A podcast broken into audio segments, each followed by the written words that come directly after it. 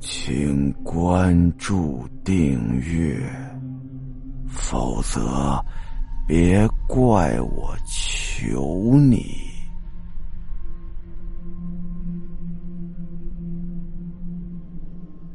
看着那个面具，李明突然觉得他特别狰狞诡异。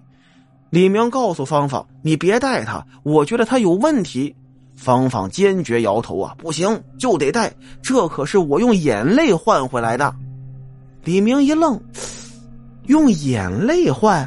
他不明白芳芳什么意思呀？芳芳继续用手语解释说：“啊，说圆圆跟他说了。”这个面具呢，可以让她变漂亮，不过戴上要付出相应的代价，代价就是她必须每天哭，不停哭，而且还得哭出眼泪来，干嚎不行。那为什么一定要哭出泪来呢？李明就问他，芳芳摇了摇头，表示他也不知道。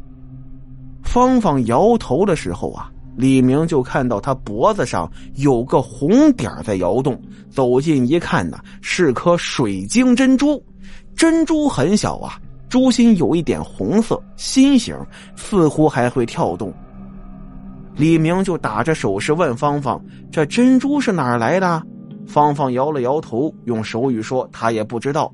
这几天呢，她一直在哭，哭的眼睛都睁不开了，也没留意这颗水晶珍珠。”李明就觉得这水晶珍珠蹊跷啊，他就让芳芳跟以前一样哭上几声，而且还得哭出声来，哭出眼泪来。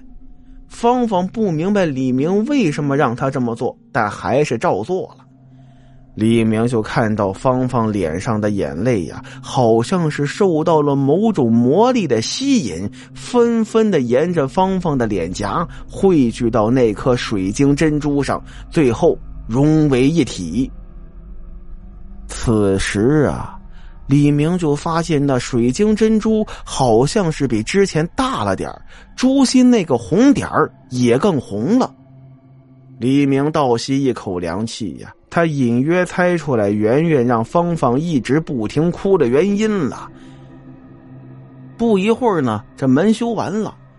跟芳芳告别之前，李明跟他说，让他三天之后再把门弄坏，他要过来看他。芳芳深情的看着李明，眼中充满了不舍。他用手语比划着：“三天之后还能再见到你吗？”李明没回答他，只是抱了抱他，说自己一定会来。芳芳感动啊，泪如涌泉呐，泪珠一会儿又汇聚到水晶珍珠上，水晶珍珠变得更大了，珠心那个红点变得更红了，李明笑得也更灿烂了。李明灿烂的笑容里头，夹杂的是一张狰狞的脸，那才是李明的真面目。以后的几天里。李明过得既平静又安分，而这平静安分都只是表象，是专门演给圆圆看的。李明一直是一个不平静、不安分的人，一直都是。之前司机王强的死，李明多少也有责任。之前就说过，王强是圆圆的司机，李明以前在外围当保安，王强呢？总是喜欢跟李明搭讪，搭讪的内容无非就是宅院里的事儿。久而久之啊，李明对宅院内部有了个大致的了解。但李明想了解的更多，所以王强必须死。他死了，他才能去接替王强的位置，进入宅院内部。于是李明就鼓动王强，让他去宅院的禁区，宅院的后院去看个究竟。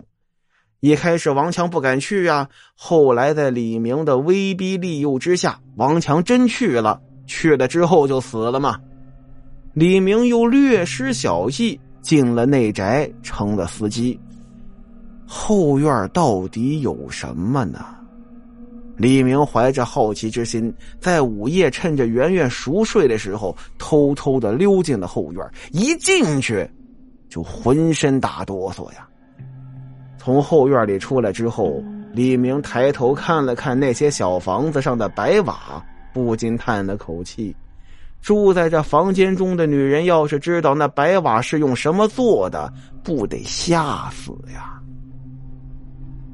三天之后，圆圆找到李明，说芳芳的房门又坏了，让他再去修一下。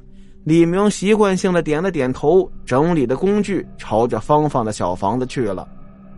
芳芳真是个好姑娘啊！上次李明让她三天之后把门弄坏，她真弄坏了。可惜，这么好的姑娘要死了。想到这儿，李明不禁叹了口气。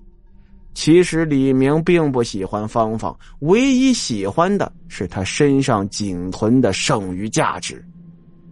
有的时候啊，人就是这么残酷、自私，所以不能盲目的相信爱情。推开芳芳的门，李明吓得不敢喘气了。芳芳完全变漂亮了，柳叶眉、杏核眼、樱桃小口，一点点呢。这张脸怎么那么眼熟呢？之前那个女人的脸怎么长芳芳脸上了？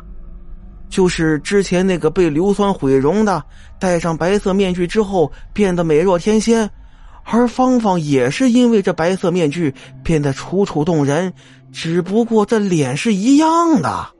难道那张面具能让所有人的脸发生变化，长成统一模样的脸？如果真是那样。李明突然抑制不住内心的狂喜，狰狞的笑了一下。芳芳看到李明笑的狰狞，有点害怕，倒退了几步。李明赶紧走上去，抱住芳芳，在他耳边轻轻的说了一句：“你别怕，我不会伤害你的。”就这一句话说出来，芳芳都傻了，立刻从李明的怀里挣脱出来，用诧异的眼神望着李明。李明朝他笑了笑。哼，没错，我不是哑巴，从来都不是，我一直是装的。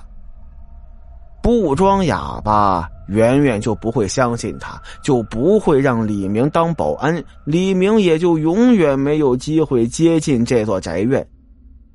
李明把芳芳搂在怀里，把他在宅院里看到的、听到的，以及自己所猜想到的，都告诉了芳芳。最后，李明用郑重的口吻对芳芳起誓：“我一定会带你离开这儿的。”芳芳紧紧的蜷缩在李明的怀里，感动的大哭啊！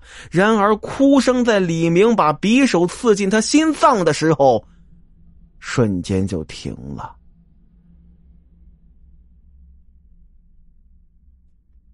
好了，今天的故事到这儿，咱们下集再见。